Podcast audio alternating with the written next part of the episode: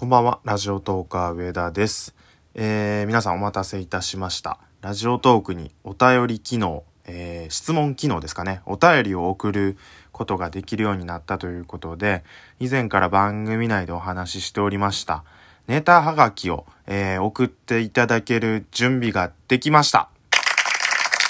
で、えっ、と、ネタのそのコーナーを2つ、あのー考えております。で、その2つの説明を今回はさせていただいて、で、えー次回以降、もしあのーそのネタのコーナーに対して、えーはがき送ってくださった場合は、どんどん読んでいこうと思いますので、えーぜひ最後まで、えー聞いていただいて、えーどのネタにはがきを送ろうかなとか、まあこのネタやったらとりあえず送らんとみんながどんな風に送るのかちょっと様子見てみようかなとかまあいろいろあると思うんですけれどもちょっと僕もその試行錯誤というかお試しというかどういうやり方でやっていったらいいのかもまだちょっと定まってない中まあとりあえず一回やってみようかなという感じなんでちょっとその辺グダグダさせてしまったら申し訳ないんですがまあとりあえず始めていきましょう。ラジオトーカー上田の夜中に笑ってほしいラジオ。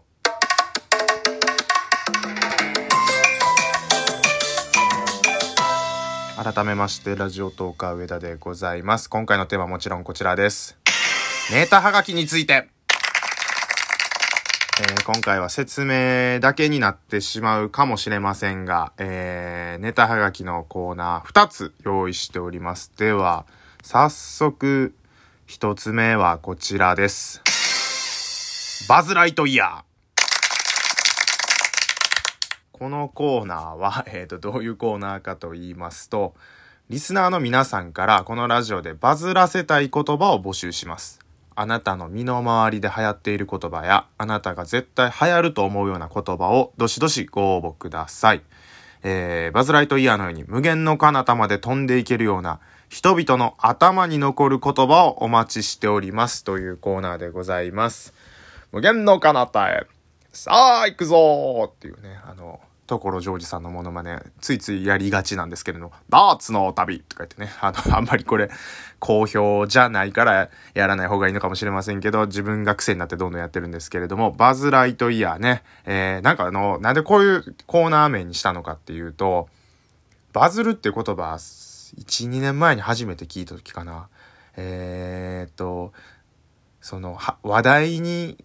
なるとか、流行らせる、流行ってるみたいな意味とは知らなかったんで、なんかバズライトイヤーっぽい喋り方をすることを、バズるっていう風に言ってたのかなと思って、いや、それもはやバズるじゃなくて、とこるなんじゃんと思って、ところジョージっぽい、とこる、ジョージるみたいな感じなんじゃないの？とかって勝手に思ってたんですけど、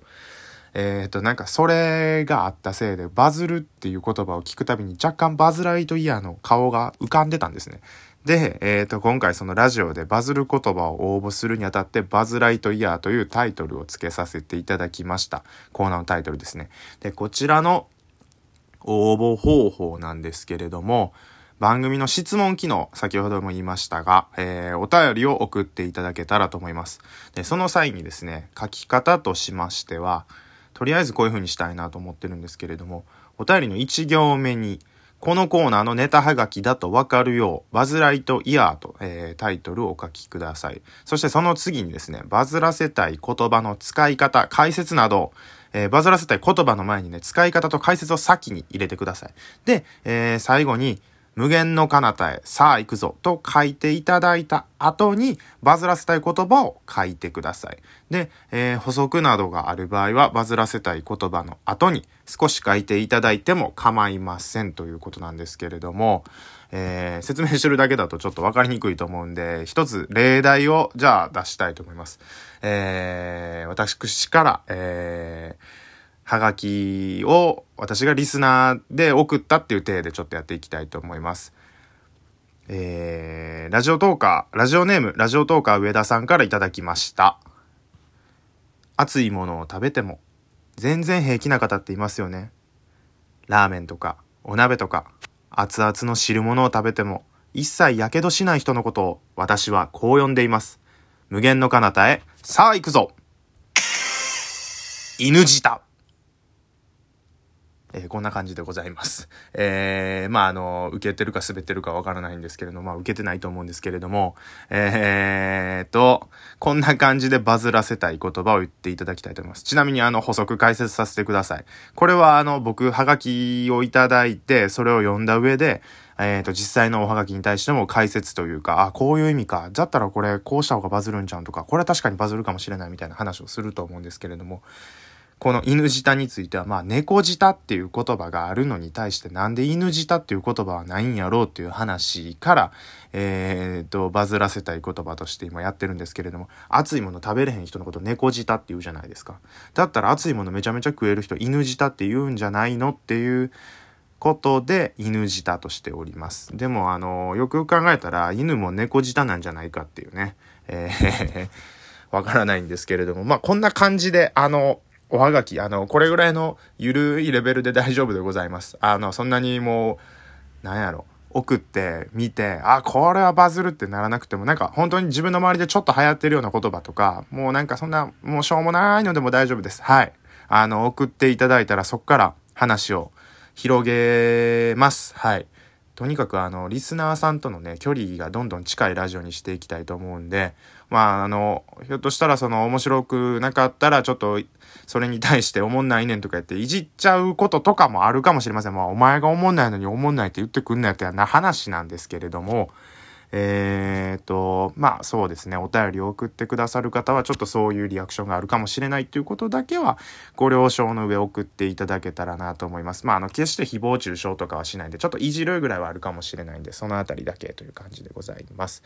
では、バズライトイヤーのコーナーの説明は以上です。で、もう一個コーナー用意してます。時間ギリギリになってきましたね。紹介できるかな？もう一個のコーナーはこちらです。つかみは握力100でというコーナーでございます。これがどんなコーナーなのかと言いますと、えー、このコーナーでは番組の冒頭の挨拶で実際に使えそうなつかみのワンフレーズを募集します。リスナーの心を掴んで離さないようなつかみには握力100。逆にダメダメなつかみには、えー、握力0のように、独断と偏見で点数化させていただくのでご了承ください。